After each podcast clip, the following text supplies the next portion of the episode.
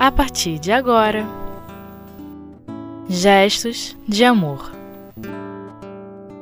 O Evangelho segundo o Espiritismo. Não são os que estão bem de saúde que precisam de médico. Com Miriam Ramalho.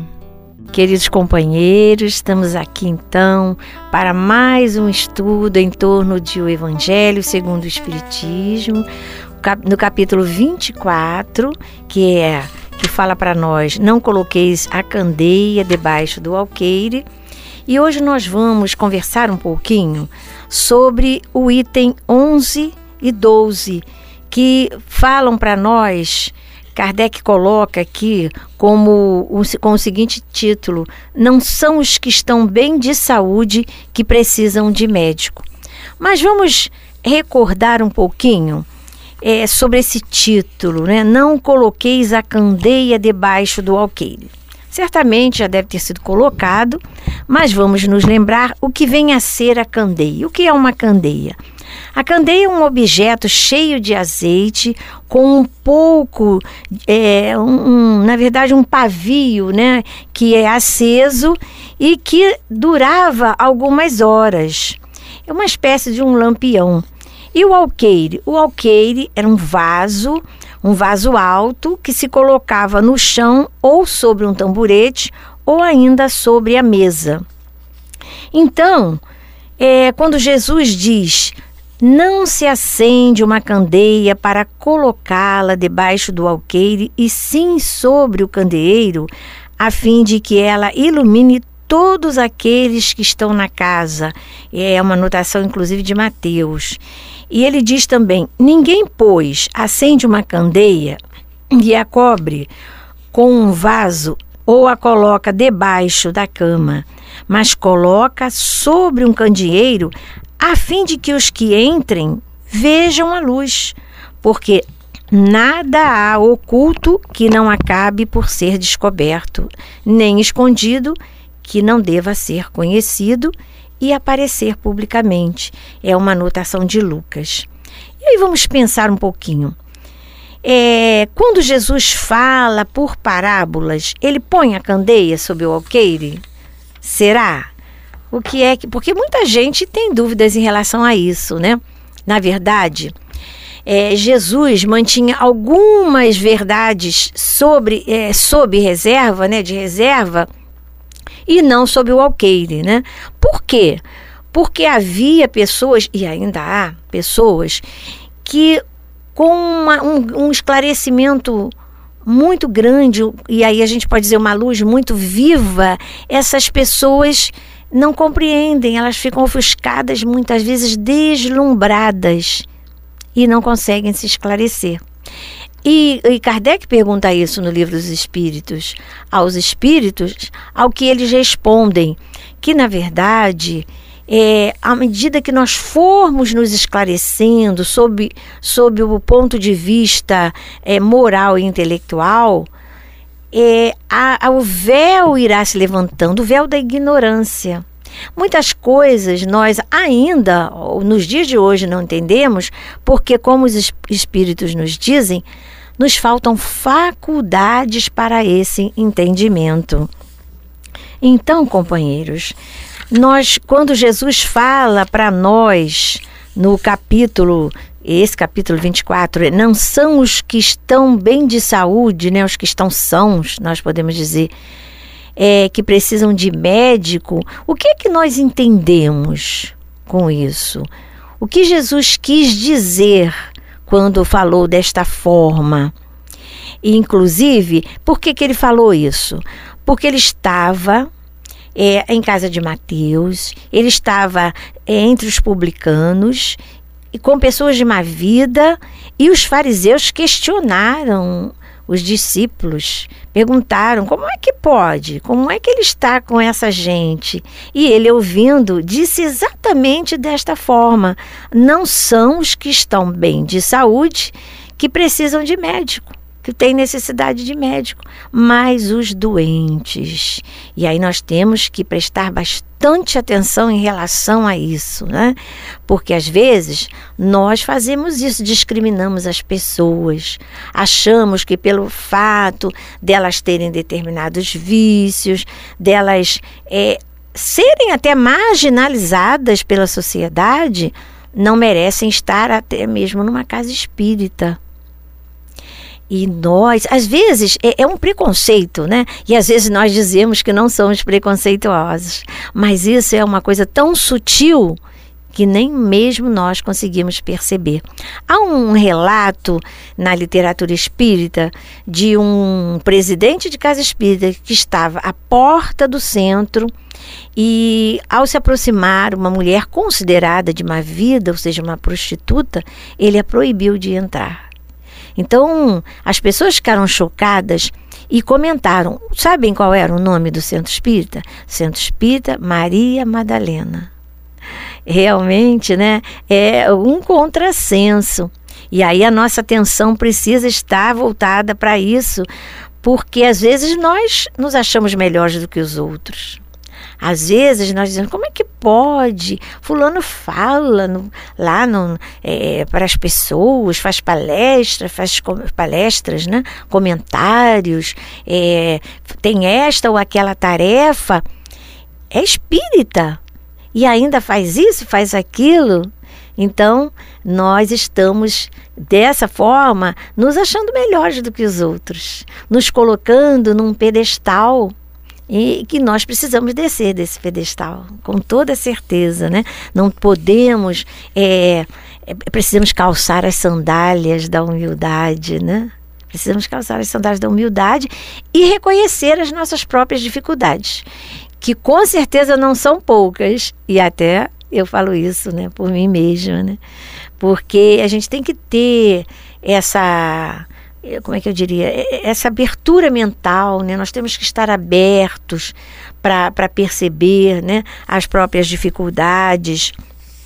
E aí, é, Kardec, né? Ele fala nesse texto é, em relação à mediunidade, né? Que às vezes nós nos admiramos de que a mediunidade seja concedida a pessoas indignas e capazes de fazerem é, um mau uso dela. E, e aí acham que só as pessoas perfeitas é que teriam que ter uma mediunidade extensiva. E onde estão essas pessoas assim tão perfeitas, né? E a gente sabe que a mediunidade, ela é, é resulta, né, como o próprio Kardec diz, de uma é, disposição orgânica.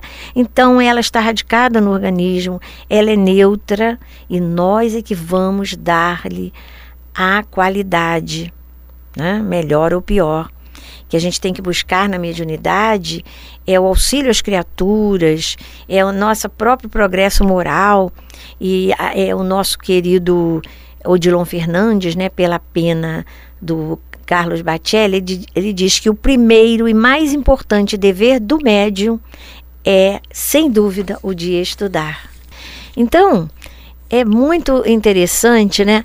É, Kardec, eu achei bem interessante esse comentário que ele faz aqui nesse item, dizendo assim: se Deus tivesse concedido a palavra apenas àqueles que são incapazes de dizer coisas mais, haveria muito mais mudos do que pessoas falando. Olha que interessante, né? É verdade. Com certeza, os centros espíritas teriam que ser fechados. É, há até um comentário é, do, do próprio Chico, muito interessante. Ele fala o seguinte para nós: que um companheiro né, que fazia palestras, esse companheiro, ele um dia chegou para o Chico e disse: Ah, Chico, eu não vou fazer mais palestras, não, porque eu não faço aquilo que eu falo. E aí o Chico falou para ele: Olha, o Emmanuel está me dizendo o seguinte: está perguntando, mandando perguntar a você se você plantou o feijão que você come. Ele disse, mas é claro que não. Ele ficou meio sem entender, né? E querendo entender. Ele disse, então. Então ele diz para você fazer o seguinte: continuar falando, porque com certeza muitas pessoas irão se alimentar das suas palavras. Então nós precisamos, né, é, parar com essa essa é, é, essa dificuldade que nós temos, né, de julgar as pessoas. Não foi isso que Jesus falou para nós? Não julgueis para não ser julgados. Nós fazemos às vezes, né, uma é, um julgamento muito precipitado das pessoas sem saber exatamente o que se passa no coração das pessoas, né? as dificuldades que elas muitas vezes têm e que nem se dão conta, não conseguem avaliar as próprias dificuldades, não conseguem saber por que agem desta ou daquela maneira, por conta de uma série de conflitos que têm, que trazem de outras existências, né? As lutas são muito grandes que as pessoas têm. Então nós, como também temos as nossas lutas, né? Precisamos é, ter muito cuidado ao julgar as pessoas. Nem devemos julgá-las, né?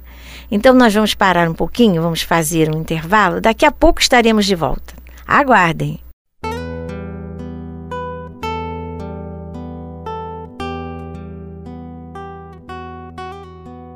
Gestos de amor. O Evangelho segundo o Espiritismo. Voltamos então, queridos companheiros, para dar continuidade a esse assunto, né, que é muito importante que é a questão da discriminação, de sabermos que as pessoas precisam, todas precisam ser auxiliadas, ser respeitadas é, do jeito que elas são. E nada de nós termos assim é, dificuldades, né? É, rotulando as pessoas que têm credos religiosos diferentes do nosso, que têm opções sexuais diferentes das nossas, que têm condição social e até mesmo intelectual diferente das nossas. Porque Jesus nos ensinou exatamente isso, né? O quanto nós precisamos respeitar as pessoas como elas são, como elas podem ser. Ele nos deu o exemplo, ele é um modelo, modelo qual nós precisamos seguir, queremos seguir com certeza. Por isso nos tornamos espíritas, né?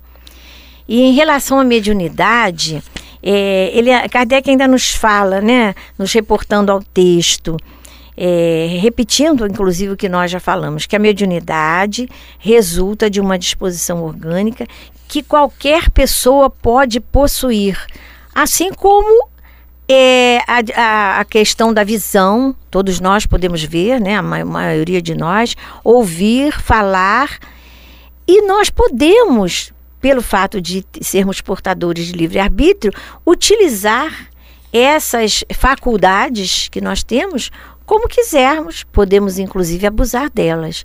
E aí vai ser um problema nosso. Porque são talentos, são talentos, a mediunidade, o fato de vermos também, não é a questão da evidência, de vermos mesmo, normalmente, de é, vermos, de ouvirmos, de falarmos, e, mas são talentos, são todos talentos e que nós precisamos, devemos multiplicar e não enterrar assim como a mediunidade. Porque se fizermos mau uso de todos esses talentos, nós teremos que responder por isso. O próprio Jesus nos disse: a cada um será dado segundo as suas obras, né? Paulo também fala para nós em relação à colheita, né? Ele diz que é, a, a semeadura é livre, mas que a colheita é obrigatória. Então nós somos responsáveis por nós mesmos, pelos nossos atos, pelos nossos pensamentos, sentimentos, palavras, né? É, e aí é, é, o Kardec faz uma reflexão aqui nesse texto ainda, dizendo o seguinte: que se o poder de comunicar-se com os espíritos fosse dado apenas aos mais dignos, quem seria aquele que ousaria pretendê-lo? Aliás, onde estaria o limite da dignidade e da indignidade? Nós ainda muitas vezes não temos condições de definir isso. Por isso que a mediunidade é dada sem distinção. Não somente aqueles que são bonzinhos, até porque nós já falamos, né, não existem tantos bonzinhos assim e perfeitos, nenhum, nenhum de nós é perfeito, né? E por que isso? Porque a mediunidade deve ser dada essa distinção? Exatamente para que todas as classes, todas as pessoas e todas as classes da sociedade tenham oportunidade de se melhorar. Aqueles, como ele coloca, os sábios para fortificá-los. O pobre merece, o rico merece, e ela deve ser, da, ser dada aos viciosos para que se corrijam. E aí ele pergunta para nós: estes últimos, os viciosos, não são os doentes que têm necessidade de médico?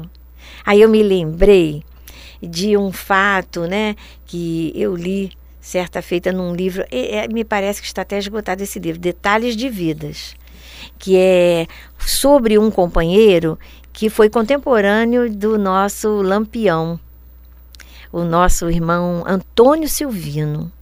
Ele então andava, né, lá pela, pelo, pelo sertão, né? E ele saía correndo atrás das pessoas com facão para atacar por conta daquelas aqueles conflitos todos existentes, né? É, naquele momento é, que ocorreu toda aquela situação. E aí ele às vezes ele encontrava alguém que ele eh, metia faca e, e não conseguia matar, porque era um espírito. E ele não sabia, ele não tinha. Ele ficava tão aborrecido com aquilo, mas ele não tinha a menor noção. Até que ele foi preso. E na prisão, um dia, ele sente uma presença espiritual. Ele sente algo diferente, ele se emociona com aquela presença e ele pergunta: Ué, mas como você entrou aqui? Se eu não vi, é impossível. E aí o espírito coloca para ele, né, que ele realmente está ali para ajudá-lo.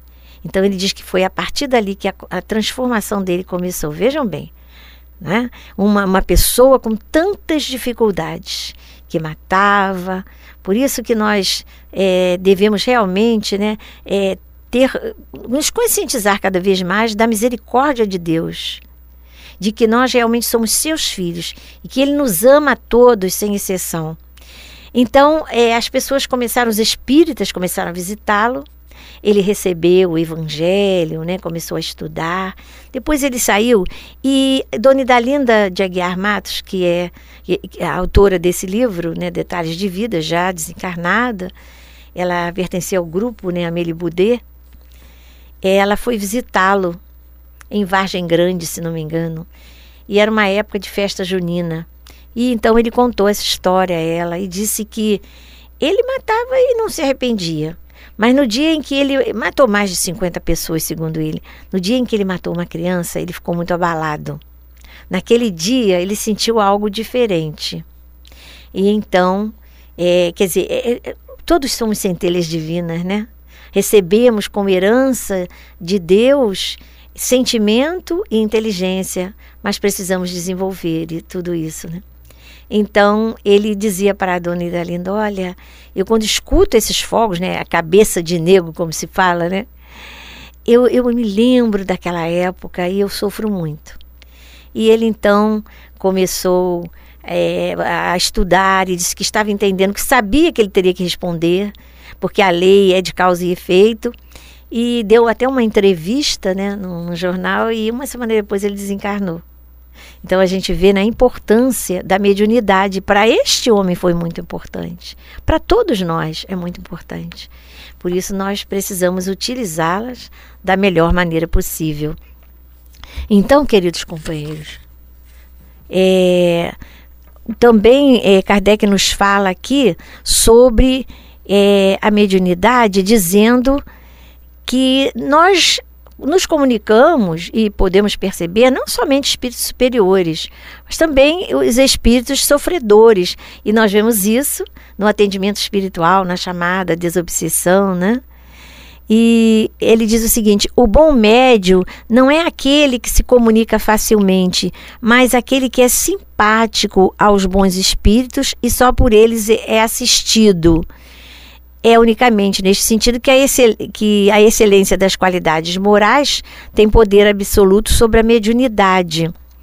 Mas nós sabemos que não existe existe espírito perfeito, né? Existem bons espíritos. Inclusive no livro dos médiuns, Kardec ele faz essa pergunta, né, aos espíritos lá na questão 226, questão 226, que trata da influência moral do médium. Então, na, na nona pergunta, ele fala assim para os espíritos: qual o médium que se poderia qualificar de perfeito? E os espíritos respondem: perfeito? Ah, bem sabes que a perfeição não existe na terra, sem o que não estarias nela. Dize, portanto, bom médium, e já é muito. Por isso que eles são raros. Médium perfeito seria aquele contra o qual os maus espíritos jamais ousassem uma tentativa de enganá-lo. O melhor é aquele que, simpatizando somente com os bons espíritos, tem sido menos enganado. E aí Kardec na décima diz assim: se ele só com os bons espíritos simpatiza, como permitem estes que seja enganado? E a resposta dos espíritos: os bons espíritos permitem às vezes que isso aconteça com os melhores médios para lhes exercitar a ponderação e para lhes ensinar a discernir o verdadeiro do falso. E também por conta da vaidade, né? Para que ele até diz mais adiante, para que o médium não se ensoberbeça. Aliás, André Luiz fala isso, né? Que nós devemos evitar o tóxico da lisonja, né? Do elogio, porque nós somos assim mesmo, né? Nós somos ainda pela nossa imperfeição, nós nos deixamos envolver pela vaidade, né, pelo orgulho. Então, queridos companheiros, nós agradecemos muito a atenção de todos e pedimos a Deus que nos abençoe e nos ajude cada vez mais a perseverar no estudo tão importante, né, como nos disse Odilon Fernandes, para nós nos tornarmos criaturas melhores e felizes. Deus nos ajude.